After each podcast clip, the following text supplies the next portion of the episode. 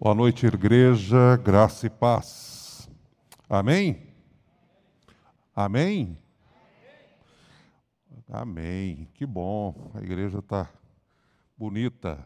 Vou agora tirar a máscara para ficar melhor aqui a comunicação. Meus queridos, nós estamos hoje no terceiro domingo consecutivo na série Milagres os milagres de Jesus. Esta mensagem está sendo pregada, transmitida, mas você pode assisti-la nos canais é, da igreja e meu no YouTube, ou você pode ouvir na plataforma Spotify em forma de podcast. Nós já temos dois, os dois primeiros sermões lá. Esse então vai ser o terceiro e esta, esta nova forma de você ter acesso à palavra facilita para aqueles que querem caminhar escutando né, e rever, para aqueles que não puderam ouvir, de repente ouvir no carro, de alguma forma. Então nós temos também agora esta alternativa, tá? E a gente tem procurado usar todos os recursos disponíveis para que a mensagem do Senhor alcance o maior número de pessoas possível e possa fazer um efeito na vida dessas pessoas, em nome de Jesus. Eu quero hoje trazer então mais uma palavra nessa série Milagres de Jesus. A primeira foi uma espécie de apresentação do tema, uma introdução geral, lembrando que João Batista foi o precursor de Jesus e ele anunciou o Messias dizendo: Aquele que virá ainda será muito maior do que eu. Não sou digno, né? ele é o Messias, o prometido. E nesta mensagem de João Batista, ele anunciava a chegada do reino. E Jesus, então, era o Messias que vinha trazendo o reino. E a condição para fazer parte do reino era o arrependimento. E esta mensagem, arrependei-vos, porque é chegado o reino, foi uma mensagem que penetrou os palácios, penetrou as casas das pessoas ricas, mas também penetrou as casas dos pobres, e enfim, todas as pessoas tiveram acesso a esta pregação que era confrontativa, trouxe temor e tremor, mas um dia, João Batista viu Jesus e disse: Eis o Cordeiro de Deus que tira o pecado do mundo, apresentou o Messias, ele se batizou e começou o seu ministério. No primeiro milagre, nós fomos para Caná da Galileia, no milagre que a própria Bíblia declara ser o primeiro, que era o milagre da transformação da água em vinho, registrado em João, capítulo 2, foi a segunda mensagem ele e alguns dos discípulos que já tinham sido escolhidos é, foram para aquele casamento e ali ele realizou este primeiro milagre, dando início oficial ao seu ministério. Hoje nós queremos trazer uma mensagem que vai falar de milagres, porque nesta mensagem dois milagres acontecem: a expulsão de um demônio e a cura de uma pessoa, porém eu quero dar ênfase à autoridade de Jesus. Então a mensagem de hoje vai trabalhar o tema a autoridade de Jesus. Lucas capítulo 4, caso você possa acompanhar na sua Bíblia, fique com ela aberta. Eu estou dizendo que os versos 31 a 44 são os versos é, básicos, porém eu vou me recorrer a, uns, a versos anteriores a esses para explicar o contexto deste tema sobre a autoridade de Jesus. É, começo com o versículo 31, parte A, que diz assim: Então ele desceu a Cafarnaum, cidade da Galileia. Por que que o texto começa dizendo que ele desceu, desceu a Cafarnaum. Se você der uma olhadinha um pouquinho antes, você vai perceber no versículo 29, versículo 30, que ele estava em Nazaré. Nazaré era a cidade hum, é, que Jesus Cristo é, viveu, passou a sua infância. Era a sua cidade. Ele nasceu em Belém, da Judéia, mas depois ele foi para Nazaré, na Galiléia. E lá em Nazaré, ele passou a sua infância, provavelmente era conhecido ali como filho de Maria, de José o carpinteiro. E quando Jesus começou o seu ministério e volta para Nazaré, ele é então rejeitado na cidade de Nazaré, mais do que rejeitado. Ele foi atacado na cidade de Nazaré. Se você vê os versículos anteriores, você vai perceber isso. Estranho. Talvez quando Jesus se apresenta como o Messias, prometido, na cidade que o viu crescer. Não é? A cidade olhou para ele e não deu para ele o valor e a credibilidade por ele ser o filho do carpinteiro. Aquele menino que viveu entre nós está ficando louco. Está agora com esta pregação, com esta mensagem. Vamos bani-lo do nosso meio. E você vê isso registrado nos versículos anteriores ao nosso texto básico. Aí ele então desce para Cafarnaum. E o que acontece em Cafarnaum? Nós vamos perceber que em Cafarnaum, Jesus Cristo é acolhido e é admirado. Eu vou voltar a estas duas frases mais no final da mensagem. Mas que diferença! Um lugar ele é rejeitado e atacado, em outro lugar ele é acolhido, ele é admirado. Mas o eixo da nossa reflexão de hoje é sobre a autoridade de Jesus. Todos nós convivemos com autoridade, todos nós temos algum nível de autoridade e todos nós reagimos à autoridade. Tem gente que detesta a autoridade porque não gostam de submeter não gostam de obedecer, não gostam de seguir orientações e princípios, por isso elas não gostam de autoridade. Outras pessoas não gostam de autoridade simplesmente porque viveram experiências ruins com quem tem autoridade. Autoridade em casa, por exemplo. Muitas pessoas sofreram abusos dentro de casa por quem, entre aspas, tinha autoridade e abusou desta autoridade. E a gente sabe muito bem quantas dificuldades algumas famílias enfrentam ou enfrentaram por causa de tirania nesse ambiente familiar. Nós sabemos muito bem que os excessos podem prejudicar essa questão da relação sua com a autoridade nos dias de hoje. Quando a gente olha, por exemplo, para os nossos governantes, a gente tem dificuldade em admitir que devemos ser liderados por alguns deles. Mas uma coisa que ninguém pode negar é que toda sociedade precisa de organização e em toda organização tem que ter alguém com poder para intervir, tomar decisões, porque senão o caos se instala. Por isso a autoridade é necessária. Precisamos de autoridade dentro de casa. E muitos pais têm sofrido consequências terríveis por falta de autoridade. Precisamos de autoridade no ambiente da empresa. Numa empresa, tem que ter o presidente, ou tem que ter aquele que de fato toma as decisões. E depois segue uma hierarquia com níveis diferentes de autoridade. Sabemos também que precisamos ter autoridade na igreja. E assim, em todo lugar onde se tem uma organização, é preciso ter autoridade.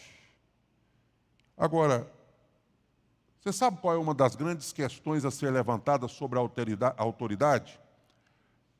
São as credenciais. Eu gosto de assistir é, é, filmes, séries que têm um pouco de suspense, não é? Policiais. É um estilo que eu assisto até sozinho, porque não é muito o estilo da minha esposa.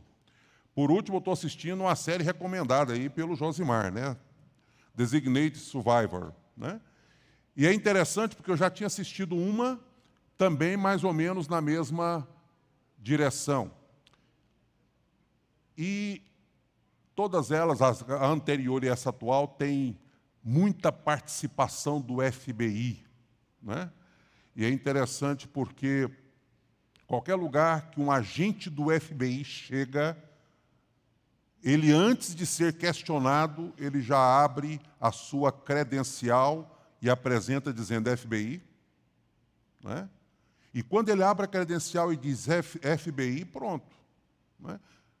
Aí se levanta a fita para ele passar, abre as portas para ele entrar, porque ele está o quê? Credenciado. A credencial autoriza ele a investigar, a credencial autoriza ele a fazer perguntas, a credencial autoriza ele a ir em ambientes e locais que quem não está credenciado não pode entrar. Por isso, quando se fala de autoridade, nós queremos saber o seguinte: quais são as credenciais que você pode apresentar para dizer, eu tenho autoridade? Então vamos ver quais são as credenciais de Jesus, ou seja, a origem da autoridade de Jesus. E eu convido você para olhar um pouquinho antes do texto, aí em Lucas capítulo 4, verso 18, que vai mostrar que ele possuía uma credencial diferente. Que credencial é esta? Versículo 18 do capítulo 4. O Espírito do Senhor está sobre mim, porque ele me ungiu para pregar boas novas aos pobres. Ele me enviou para proclamar liberdade aos presos e recuperação da vista aos cegos, para libertar os oprimidos e proclamar o ano da graça do Senhor. Verso 20: Então ele fechou o livro, devolveu ao assistente e assentou-se. Na sinagoga, todos tinham os olhos fitos nele. E ele começou a dizer-lhes: Hoje se cumpriu a escritura que vocês acabaram de ouvir. Aqui estão as credenciais de Jesus. Jesus está dizendo para os ouvintes dali da sinagoga o seguinte: essa profecia de Isaías, registrada aí na sua Bíblia, capítulo 42, versículo 7, capítulo 58, versículo 6, capítulo 61, versículos 1 e 2. Essa profecia acaba de se cumprir. O que Jesus está dizendo, em outras palavras, é: o Espírito do Senhor está sobre mim, me credencia para dizer para vocês que eu possuo autoridade e eu sou aquele de quem os profetas falaram. Que autoridade diferenciada! O povo ficou tremendamente maravilhado com essas declarações que nunca anteriormente ninguém havia feito. Nenhum rabino falou sobre isso. Eles apontavam para alguém que viria. Olha, o profeta está se referindo a um Messias que é prometido e um dia esse Messias vai aparecer. E agora Jesus vai numa sinagoga e diz assim: lê o texto e diz assim: pronto, a profecia se cumpriu. Eu sou aquele de quem o profeta falava. A autoridade de Jesus dá para ele agora as credenciais que ele precisa para que ele possa começar efetivamente a sua missão. Os rabinos apontavam o caminho. Jesus diz: Eu sou o caminho. Os rabinos ensinavam sobre a verdade. E Jesus diz: Eu sou a verdade. Os rabinos prometiam a vida para aqueles que fossem seguir o Messias. Agora o Messias chega e diz: Eu sou a vida. Eu sou o caminho, eu sou a verdade, eu sou a vida. Ele aponta para si mesmo. E ele continua no capítulo 14 de João, que é uma outra história, um outro texto. Estou citando aqui para dar base para esta afirmação que quem vê a mim vê o Pai. Eu e o Pai somos um. É? Acredite em mim. Quando eu estou com o Pai o Pai em mim, vocês precisam acreditar nesta evidência. E aí ele diz: e os milagres vão autenticar, carimbar esta minha autoridade, provar que eu sou o caminho, a verdade e a vida. Eu disse domingo passado que os milagres não são um fim em si mesmo, mas um meio. Deus, Jesus Cristo fez muitos milagres, mas os milagres não eram feitos por causa dos milagres em si, mas eram para carimbar, autenticar, provar e comprovar que Jesus tinha poder para perdoar, poder para declarar que as pessoas estavam perdoadas dos seus pecados e tinham o céu garantido, porque ele era o Messias prometido, o Deus Emanuel, Deus conosco, Deus encarnado. Sabe qual é o grande problema, fazendo já um parêntese aqui nesta noite?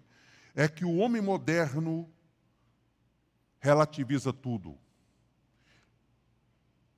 Absolutamente tudo. Hoje é comum numa debate, numa conversa, alguém dizer assim: não, cada um tem a sua verdade. A verdade que está dentro de você. Quando Jesus põe a si mesmo, ou aponta para si mesmo como a verdade, ele está falando: eu sou a verdade absoluta. Sabe qual é o grande problema? que nós visto, temos visto aí, todos nós, sem nenhuma exceção, na mídia, no, nos meios de comunicação de modo geral, mas também nos bate-papos, nas rodas, é exatamente a relativa, relativização da verdade. Não existe verdade absoluta. Por exemplo, qual é a verdade sobre família? É a que eu penso. É o jeito que eu penso. Essa é a verdade sobre família. Não importa o que a Bíblia pensa. Qual é a verdade sobre outros assuntos, até mesmo sobre a fé? Jesus é o único caminho para a salvação. Isso é o que você pensa. Essa é a sua verdade. Mas tem um outro que pensa que não é Jesus, mas é um outro profeta. Tem outro que diz que Jesus é um homem como o outro qualquer, que não é Deus, não, não é Salvador, não é Senhor, não é nada disso. Por isso, você pode ficar com a sua verdade para você mas a verdade do outro também precisa ser considerada. Isso é simplesmente uma artimanha do inimigo para relativizar a verdade. Ou seja, não existe verdade absoluta. Mas Jesus chega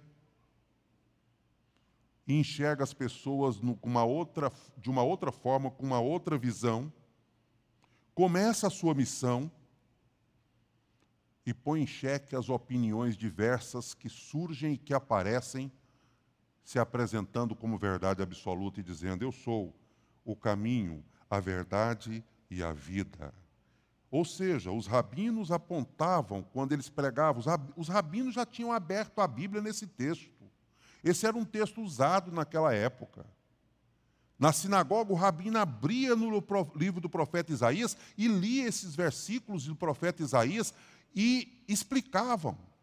Mas a explicação que eles faziam eram essas que eu acabei de mencionar, apontando o caminho, apontando a verdade, apontando a vida, ensinando sobre isso, citando outros intérpretes, citando outros estudiosos da lei. Mas foi pela primeira vez, ou foi a primeira vez, em que numa sinagoga entra Jesus, ocupa o local do ensino que era comum acontecer naquela época, lê o mesmo texto que os rabinos já haviam lido anteriormente, só que ele termina de ler e diz: Hoje se cumpriu a escritura que foi dita por este profeta. A questão aqui agora é uma questão de fé. Vou acreditar ou não vou acreditar? Portanto, meus queridos, a origem da autoridade de Jesus está em Deus. O Espírito do Senhor está sobre mim. Ele me ungiu e ele me enviou. Me ungiu para fazer milagres, mas ele me enviou para pregar as boas novas do reino. Agora, segundo, nós vamos perceber que a autoridade de Deus, de Jesus, se manifesta em pelo menos três situações. Primeira delas, Jesus ensinava com autoridade. Ele tinha uma relação diferente com a verdade. A gente vê nos versículos 31 e 43 exatamente isso. Mas antes de eu entrar no versículo 40, 31 e no versículo 43, eu gostaria de ler com você o verso 42, parte A, que diz assim: Ao romper do dia, Jesus foi para um lugar solitário. Jesus foi para um lugar solitário. Eu fiquei muito tempo meditando nessa frase. Confesso para você que mais do que meditar, eu me cobrei lendo este texto. Eu comecei a perguntar para mim mesmo o seguinte: quanto tempo eu gasto a sós com Deus, sendo que Jesus, o Filho de Deus, antes de sair para pregar, antes de sair para cumprir a sua missão, ele levantava antes do que os demais, procurava um lugar solitário e ali ele desenvolvia uma intimidade com o Pai. Ele ficava sozinho, sozinho em oração, sozinho em comunhão com o Pai. Por isso, a conclusão lógica que qualquer pregador do Evangelho precisa chegar ao olhar para esta passagem é que a oração precede a pregação. Não é o contrário. A oração precede a pregação.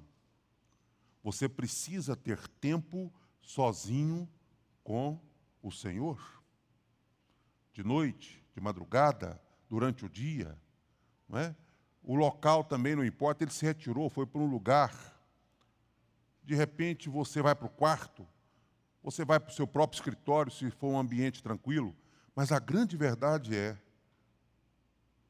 Jesus tinha intimidade com o Pai, mesmo sendo perfeito, não tendo pecado, sendo o Messias prometido, ele, ao romper do dia, foi para um lugar solitário. Por isso, porque Jesus tinha esse tempo de intimidade com o Pai, ele também tinha uma mensagem. Quem tem tempo com Deus tem mensagem. E a mensagem de Jesus era sobre as boas novas do reino de Deus. O reino que foi anunciado por João Batista. Eis que é chegado o reino dos céus. Esta mensagem era genuína, era limpa e também possuía uma outra característica: ela era uma mensagem muito clara. Qualquer pessoa podia entender. Não era sofisticada, não era uma mensagem erudita, não era uma mensagem apenas para um grupo seleto de pessoas, era uma mensagem para todas as pessoas. Uma criança podia entendê-lo, e ele a tomou como símbolo do reino dos céus. Esta mensagem clara do Senhor podia ser compreendida pelos doutores, mas também podia ser compreendida pelos analfabetos ou semi-analfabetos, porque ela era uma mensagem clara, compreensiva. Eu conheci um homem que, sendo de origem de Morrinhos, morava em Brasília, filho de um presbítero, e este homem vez por outra aparecia lá na cidade. E quando ele ia, ele visitava a nossa igreja. Ele não era uma pessoa convertida, pelo menos, simpatizante, tinha influência cristã na família, a esposa também era simpatizante, então eles iam numa igreja em Brasília. E um dia, em visita a Morrinhos, após o culto, ele elogiou o culto, elogiou ali a palavra. E ele disse assim: Ô oh, pastor, o senhor sabe que eu estou indo na igreja tal? Vou poupar o nome da igreja, porque é, a igreja é muito boa, uma igreja de doutrina pura, limpa e tal, e o que ele falou não pode ser levado em consideração para a gente criar qualquer preconceito em relação à igreja. Então ele disse assim: o senhor sabia que eu estou indo nesta igreja com muita frequência? Uai, fulano, sim, você está indo, que bom, que ótimo que você está indo. Ele disse, pastor, eu já estou lá há mais de dois anos. O senhor acredita que em mais de dois anos que eu frequento a igreja, eu só vi o pastor cometer três erros de português? Aquilo foi uma decepção para mim. Porque ele o pastor erudito, um, um, excelente pregador, foi pastor naquela igreja há muitos anos, eu não conhecia pessoalmente, mas sabia do conhecimento dele, sabia do ministério dele. E eu imaginava que ele fosse fazer qualquer comentário sobre a palavra que tocava no seu coração, sobre a unção, sobre a profundidade bíblica, sobre a profundidade teológica da pregação, tudo menos isso. Ele só cometeu três erros de português. Olha o que ele estava analisando na pregação daquele pastor.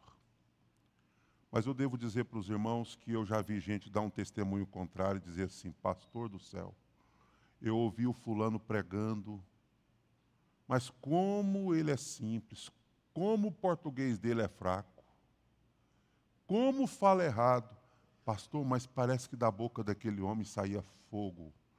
Que unção, que coisa tremenda. A palavra pregada fazia diferença.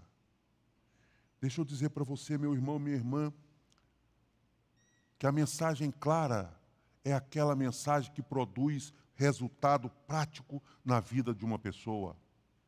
Charles Spurgeon, um grande pregador conhecido, nos arredores ali de Londres, tinha um açougueiro, e esse açougueiro ficou sabendo de uma pregação, de um culto onde Charles Spurgeon estaria pregando, e então ele disse para a esposa: Vamos nesse culto. A esposa disse: Não, não quero ir, vamos, não vamos. Ele então foi sozinho. Quando ele voltou, a esposa disse: E aí, como é que foi o culto? Foi bom? Aí a esposa perguntou para ele assim: qual foi o texto bíblico que o pastor leu? Não sei, não lembro. Qual foi o tema da mensagem? Não sei, não lembro. Quais foram as músicas que foram cantadas? Ele também não guardei, também não lembro. Ah, então o que, que adiantou você ir no culto? E ele virou para a esposa e disse assim: amanhã eu vou pegar as balanças do açougue.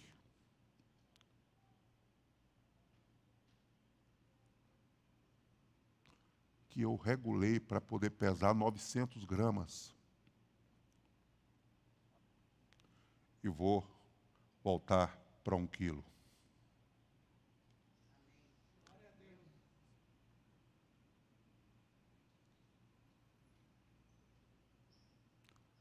Mensagem que transforma. Muda a vida. Muda o caráter. Não importa se o português é bom ou ruim, se o Camões é pequenininho. Não importa se a pessoa que falou é de cor negra, amarela, parda, branca. O que importa é se a mensagem foi clara. E uma mensagem genuinamente clara é aquela mensagem que produz transformação de vida. Verso 43 diz assim: Mas ele disse: É necessário que eu pregue as boas novas do reino de Deus noutras cidades, porque para isso eu fui enviado. Meus queridos, Jesus possuía autoridade na pregação de tal forma que ele pregava diferente, o jeito dele falar era diferente, a forma dele usar as palavras era diferente, e o que a Bíblia diz é que as pessoas ficavam maravilhadas maravilhadas com a clareza, maravilhadas com a unção. O Espírito do Senhor Deus está sobre mim e ele me ungiu para pregar. O Espírito do Senhor Deus está sobre mim e ele me enviou para pregar. E ele disse: Eu tenho que pregar em todas as cidades. Eu não fui enviado apenas para um. O mundo precisa ouvir. E ele saía de sinagoga em sinagoga, de cidade em cidade, de vila em vila, pregando uma mensagem que ele se impunha na obrigação de pregar. Você sabia que o genuíno pregador do Evangelho, ele não prega por prazer somente. Ele sente prazer em fazer a vontade de Deus. Mas ele prega por obrigação. O apóstolo Paulo é claro em dizer, porque em mim a necessidade foi imposta. E aí Paulo declara: ai de mim se eu não pregar o Evangelho. Sabe essa sensação, não tem jeito de ficar sem pregar? Ai de mim se não pregar. A tarefa para ser realizada, eu preciso ser obediente. Eu preciso obedecer ao chamado do Senhor.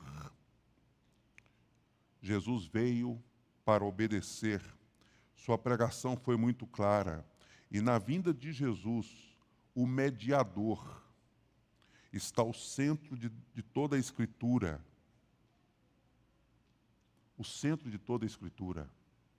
Quando a gente fala que Jesus Cristo é Deus, e a gente fala que Jesus Cristo também é homem,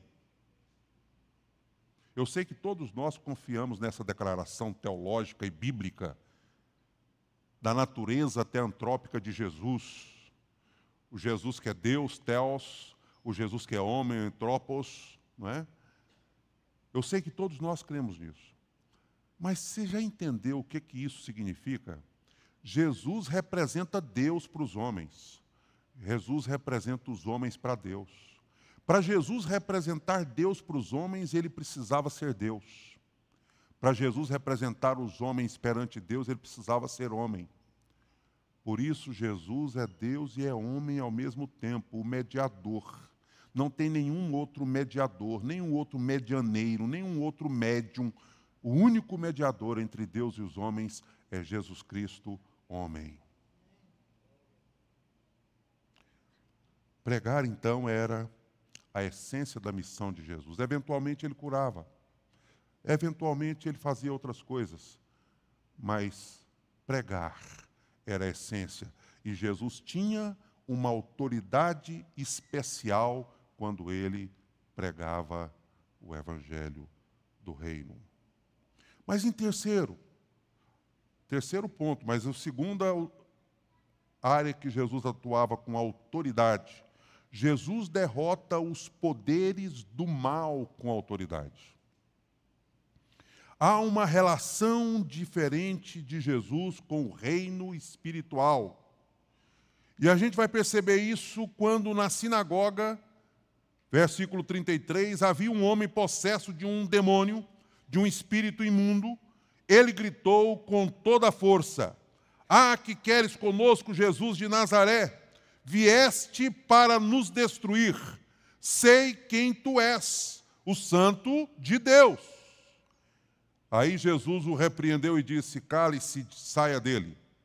Então o demônio jogou o homem no chão diante de todos e saiu dele sem o ferir. Todos ficaram admirados, é a segunda vez que essa frase aparece, e diziam uns aos outros: Que palavra é esta? Até aos espíritos imundos ele dá ordens com autoridade e poder, e eles saem. Jesus tinha autoridade e poder e tem autoridade e poder sobre as forças espirituais do mal. Nós temos que entender o ministério de Jesus na perspectiva plena, completa. Mas quando chega nesse ponto, esse é um ponto um tanto quanto, é, não diria polêmico, mas um ponto que gera sentimentos e reações diferenciadas. E às vezes, por conta disso, nós cometemos alguns erros, alguns extremos, alguns excessos. Quais são esses excessos, excessos e erros que podemos cometer em relação à existência do diabo e do seu exército? Primeiro, o de rejeitar. Deixa eu dizer para você uma coisa. Se você rejeita você está rejeitando a Bíblia. Você sabia disso? Você sabe quando que toda a história de Deus construir um povo para si, começou depois da queda. Aí começou. Deus definiu construir um povo e hoje esse povo que ele está construindo a partir da vinda de Jesus é a igreja. Concordam com isso? É a igreja, não estou falando da igreja cristã evangélica de Campinas, é a igreja do Senhor Jesus, corpo vivo de Cristo, que ele disse em Mateus 16 que edificaria: Eu edificarei a minha igreja. E a partir da queda, e como é que a queda aconteceu? O diabo encarnou numa serpente, foi personificado na serpente, levou o primeiro casal à desobediência. Não é? Eu sei que aqui entra uma questão teológica que tem inculcado muita gente, porque então Deus criou o mal. Eu não creio que Deus criou o mal, mas eu creio que Deus criou a possibilidade do mal. Não é verdade? Porque quando ele criou o homem com liberdade de escolha, quando ele criou os anjos pra, com liberdade para fazer escolhas, ele criou a possibilidade do mal, porque a escolha poderia ser errada, como aconteceu. A escolha errada em relação a Satanás. Desde lá, preste atenção no que eu vou dizer agora. Desde aquela época, certo? O que levou Lúcifer a cair foi o desejo de ser igual a Deus. Depois, o que levou o primeiro casal a cair, tentado por Satanás, foi o desejo de ser igual a Deus. Percebe? Não foi essa a tentação que a serpente fez com, Eva, com Adão e Eva? Foi assim que Deus disse? Não, conversa fiada, não foi assim nada. O que Deus não quer é que vocês conheçam o bem e o mal e sejam iguais a Ele. A tentação de ser igual a Deus passou de Satanás para Adão e Eva. Mas continua até os dias de hoje. A egolatria, o humanismo, a nova era. Você sabe qual é a grande, a principal mensagem da nova era? tem um Deus, descubra o Deus que tem dentro de você. O homem tem vontade de ser Deus. Por isso, rejeitar a ideia de Satanás, opositor a Deus, inimigo. A Bíblia chama Satanás de diversos nomes, não é? E a gente tem esses nomes: Satanás, enganador, a velha serpente, pai da mentira. A missão dele é roubar, matar e destruir. Então, se você não acredita nas forças do mal, não acredita em demônios, não acredita na, no reino espiritual do mal, você está rejeitando a Bíblia. Jesus foi tentado por Satanás depois de 40 dias de jejum. O, o diabo não cansa, ele não desiste. Você vê ele presente em todos os episódios e os, todos os momentos da história na Bíblia Sagrada. Por isso, esse é um extremo que algumas igrejas teimam em errar com ele, rejeitando a existência do mal. Ah, pastor, eu até acredito no céu, mas no inferno eu não acredito, não. Eu até acredito em Deus, mas no diabo eu não acredito, não, bobagem. Vai nessa. Aliás, o que o diabo mais gosta é dos dois extremos: daqueles que põem ele no pedestal ou daqueles que dizem que não acreditam nele. Esses são os dois grupos que o diabo mais ama. Por isso, esse é um extremo a ser evitado. Segundo, é um erro temer o diabo. E tem gente que morre de medo do diabo entra em pânico. E esse é outro perigo que nós enfrentamos. Porque as pessoas que têm medo, elas têm medo de tudo, têm medo o tempo todo e ainda contagiam outras pessoas com o medo e o pânico que têm, vê diabo em tudo. Vê diabo na cumieira da porta, vê diabo no freezer, vê diabo no congelador, vê diabo no telhado, vê diabo dentro do quarto, vê diabo na sala, vê diabo na cozinha, vê diabo na porteira, vê diabo no portão. Eu já convivi com gente que diz: Pastor do céu, olha lá, eu estou vendo o diabo, ele está lá na comunheira.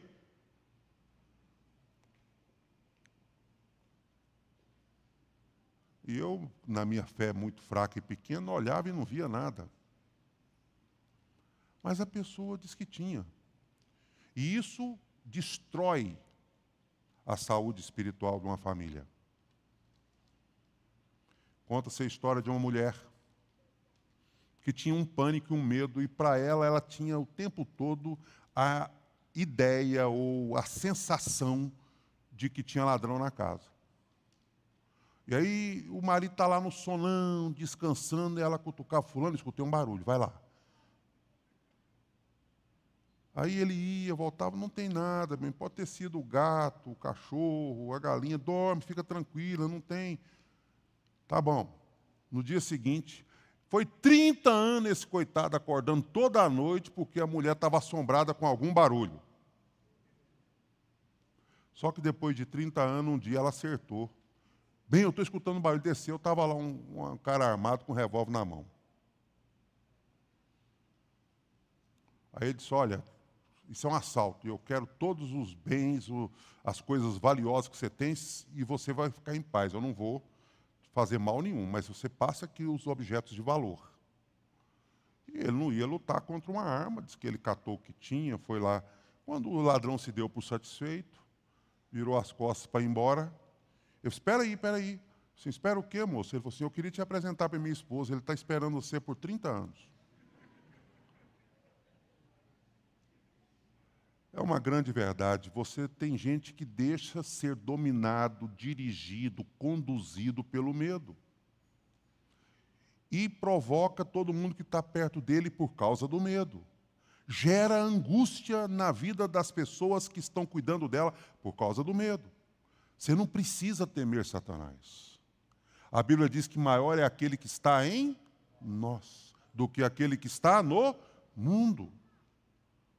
Você não tem que ter medo. O diabo veio para roubar, matar e destruir, mas Jesus Cristo veio para que você tenha vida e a tenha em abundância. Você já tem Jesus no seu coração? Pronto. O Espírito Santo habita em você? Amém. Nós tivemos um período aí em que a pessoa, ah, crente pode ser possesso? Crente não pode ser possesso. Crente pode ser possesso. Daqui a pouco eu vou falar do diabo dentro da sinagoga. Mas antes de falar do diabo dentro da sinagoga, deixa eu dizer para você: eu não sou o dono da verdade. A Bíblia é a verdade absoluta, Jesus é a verdade absoluta. Mas eu tenho muita dificuldade em acreditar que alguém que tem o Espírito Santo dentro dela tem o diabo também, tem o demônio também. Como é que pode habitar no mesmo tabernáculo, no mesmo edifício, no mesmo corpo? Deus, o Espírito Santo e Satanás através dos demônios? Aí tem gente que departamentaliza, né? Não, sabe o que é, pastor? É que tem um pedacinho do corpo aqui que a gente não deixou o Espírito Santo entrar, então ficou a brecha, o diabo entrou. Meu querido, muito difícil entender isso. Agora, eu posso te dizer uma coisa. Você se tem Jesus e o Espírito Santo habita em você, o diabo não entra em você. Possessão não vai existir. Mas opressão, sim. Sabe qual é a diferença? A possessão é entrar dentro e dominar a minha identidade. Por isso que a pessoa possessa muda a voz, tem uma força muito maior do que a sua força natural porque ali agora deixou de ser ela, o corpo dela foi possuído por uma força espiritual do mal. E você sabe que uma pessoa possuída faz coisas. Tem gente que é todo fragilizado, o diabo entra, planta bananeira, anda, né, de, de, de corre para um lado, corre para o outro. Ele, depois, quando sai a possessão, ele volta a ser né? aquela pessoa quietinha e tudo mais. Agora o diabo pode oprimir. Você sabe o que é oprimir? Não é entrar. Oprimir é te apertar contra a parede e deixar você num beco sem saída. Tem muitos crentes oprimidos porque deixaram o diabo fazer isso, te espremer, te encantoar. deixar você sem saída. Por isso, é um perigo rejeitar, é um perigo temer. Mas também é um perigo supervalorizar. O que é supervalorizar? Dar moral, ficar ouvindo os demônios. Tem igreja por aí que dá microfone para demônio. E começa a fazer perguntas: de onde você veio? Qual o seu nome? Para onde você vai? O que você está fazendo aqui? Para que dar moral para o diabo? Como é que Jesus fez com o demônio? Ele simplesmente, o demônio teve 30, 5 segundos, 10 segundos para falar. E ele falou coisa bonita, hein? Ele falou: O que, que, que o senhor quer de nós? Eu sei que tu és o Cristo, né? declarando coisas certas sobre Jesus, mas Jesus viu que aquilo não era normal. E olha que os demônios reconheciam. Que tem gente que fala assim: ah, pastor, eu também creio em Deus.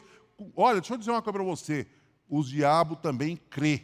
A Bíblia diz que o, o diabo crê que treme, os demônios creem que tremem. E se você vai para Gadara, o demoniado de Gadara fez a mesma coisa. Identificou, disse: O que temos nós contigo? O reino das trevas estava em alvoroço com a encarnação de Jesus. O reino das trevas estava em desespero com a vinda do Messias, porque ele veio para proclamar libertação aos oprimidos. Exatamente por isso, aquele demônio queria o microfone. Se tivesse microfone na época, era o que ele queria, porque ele veio de lá gritando. E Jesus disse assim: cala-te, saia dele. Pronto. Tinha exorcistas na época, os exorcistas punham um grampo aqui no nariz da pessoa, faziam um punhado de truque, faziam um punhado de feitiço, faziam a pessoa ficar em várias posições, eram os exorcistas da época. Mas Jesus possuía uma autoridade sobre o reino espiritual tão grande que ele apenas olhou para o diabo, para o endemoniado e disse: Cala-te, sai dele. Pronto. A Bíblia diz que o diabo saiu, Satanás, o demônio saiu e aquele homem ficou liberto. Isso é o que? Autoridade. Jesus tinha autoridade. Ele não precisava de truque, não precisava de nada. Agora, uma coisa interessante que eu disse que eu ia falar é que foi na sinagoga, né? Tem gente que é tão ingênuo que acha que o diabo não vai na igreja. Eu vou lá na igreja porque lá eu estou livre. Ele estava lá dentro da sinagoga. Deixa eu dizer que o diabo pode até não se manifestar de modo visível, mas todos os hábitos autodestrutivos vêm sob influência de Satanás. Vícios, pode saber que é o diabo. Conflitos disfuncionais, é o diabo padrões de pensamentos ruins, sejam eles quais forem, é o diabo. Comportamentos negativos, o diabo. Tentações divisionistas, destrutivas, semear contenda, discórdia, dúvida na mente e no coração das pessoas, influência do diabo. Não se iluda. Nós vivemos uma guerra espiritual cósmica desde Adão. E nós não temos como duvidar disso. Precisamos simplesmente encher o nosso, a nosso tabernáculo do Espírito e nos revestir da armadura de Deus para que sejamos vencedores nesta guerra. Em nome de Jesus, nós podemos orar e devemos orar para que o mal não entre nesta igreja. Amém? Você pode dizer isso? Nós declaramos que o mal não vai entrar nesta igreja. Amém? Fala com convicção, irmãos. O diabo vai ficar de fora. Porque nós temos Jesus do nosso lado e ele tem poder sobre o reino do mal. Poder sobre o reino do mal. Ele tem autoridade para fazer milagres, mas tem autoridade para repreender o inimigo para que ele não entre para que ele não chegue. Você já deve ter assistido filmes com sacerdotes que exorcizavam, não é? E eu fico imaginando, suado, às vezes com a cruz na mão, uma luta espiritual violenta, a pessoa terminava aquele exausto, já viu aqueles filmes? Não é? Eu já assisti alguns, inclusive um professor de seminário levou toda a classe para assistir um, na época que eu fiz seminário. Acho que o Bebê de Rosemary, se eu não me lembro o nome do filme, eu acho que é esse. Lá em 1978. Puxa vida, que trem esquisito, né, na época. Mas nós podemos crer que quem está em nós tem poder sobrenatural, autoridade para vencer as forças do mal. Mas aí, meus queridos, para caminhando já, porque já estamos com o tempo extrapolado, a gente empolga.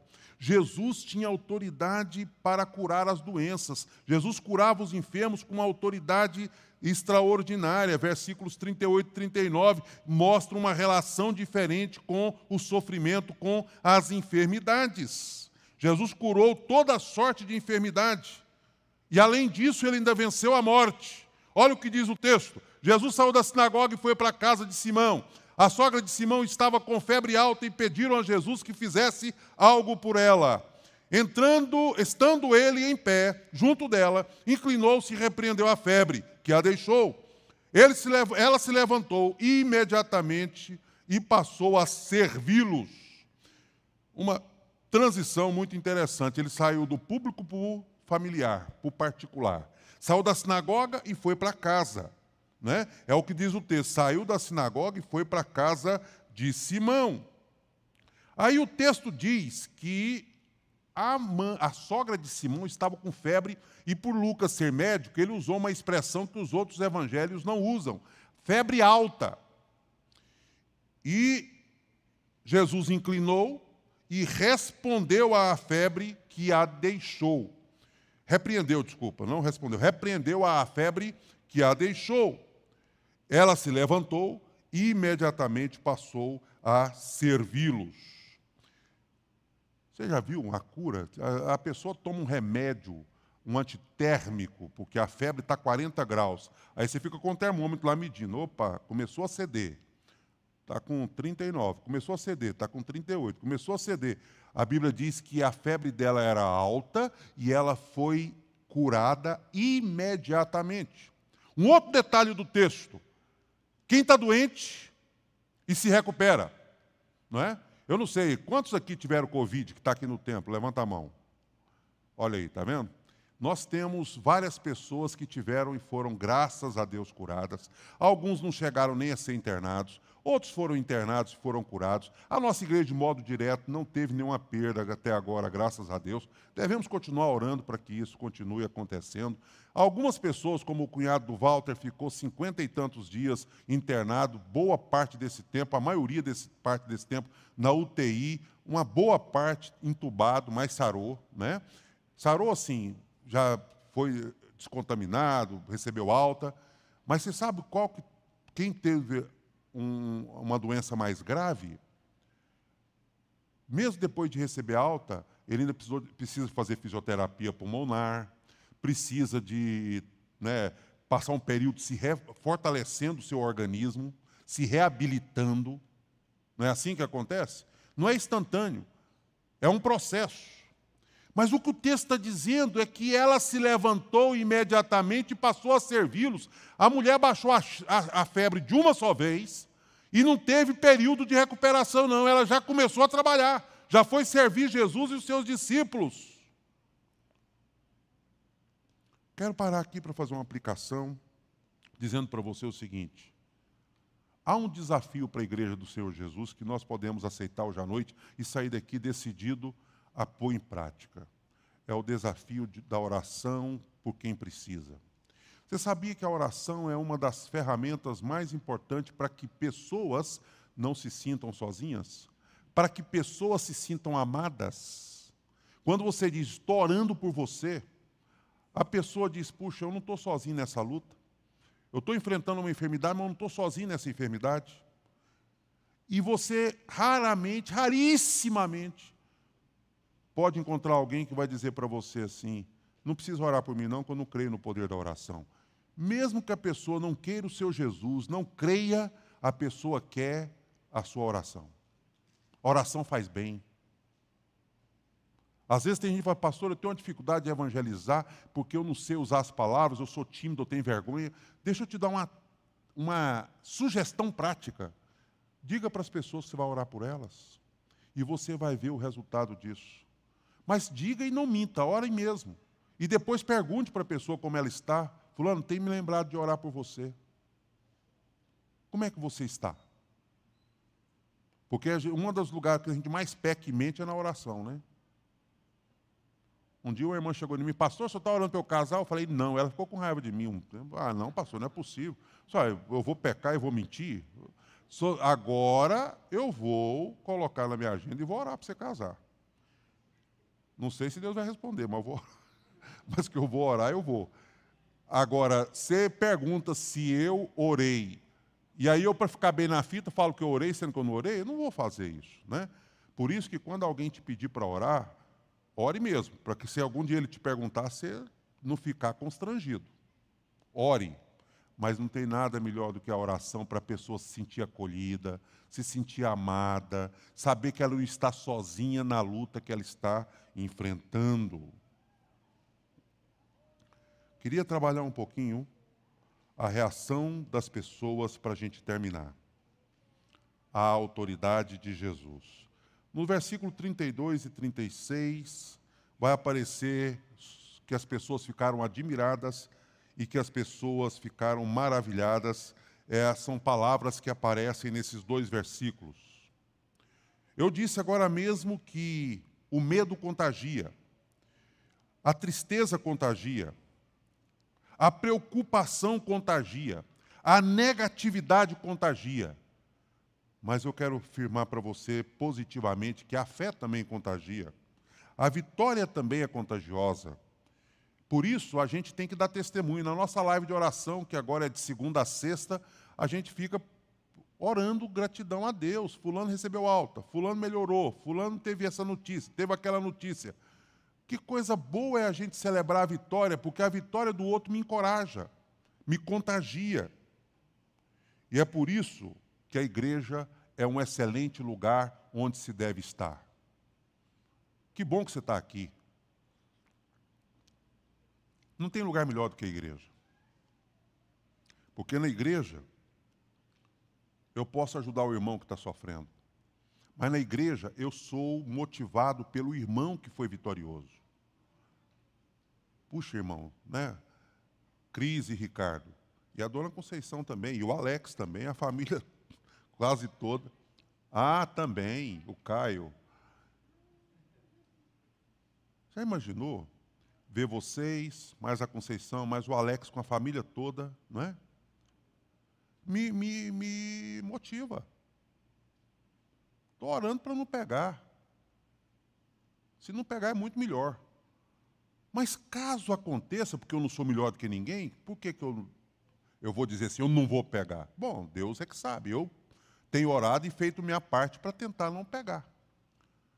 Mas se eu pegar, eu tenho tanta gente para me inspirar, tem dois ou três que eu fiquei sabendo aí que morreu, mas por que, eu tenho que ficar concentrado nos que morreram? Eu tenho 50 que sobreviveu. Não é verdade? E por que, que eu não posso concentrar nele? Sabe, o testemunho do outro, o que aconteceu com o outro, é bom para mim. Pessoas vencem as dificuldades, me estimulam, me incentivam. Pessoas vencem as tentações, me incentivam. Pessoas resistem ao diabo, me incentivam. Essas pessoas mostram para mim o quanto é bom estar na igreja onde o quebrado é curado, onde o ferido é consolado, onde os ofendidos, ou onde as ofensas, não os ofendidos, são perdoados. Porque Deus pode fazer tudo isso, Jesus pode fazer tudo isso. Ele exorciza, ele cura, ele perdoa, ele consola. É a missão de Jesus revelada em Isaías. Quero terminar te fazendo uma pergunta: qual será a sua reação? Você pode reagir como Nazaré. Rejeitou e tentou livrar-se de Jesus. Jesus, nós não queremos o Senhor. Ou você pode reagir como os moradores de Cafarnaum. Recebeu Jesus, e você sabe o que eles fizeram? O oposto de Nazaré. Eles tentaram evitar que Jesus fosse embora. E Jesus, calma, eu tenho que pregar as boas novas do Evangelho, do reino, em outros lugares também. Não, senhor, nós não vamos deixar o senhor ir, não. Está bom demais o senhor ter, estar aqui conosco.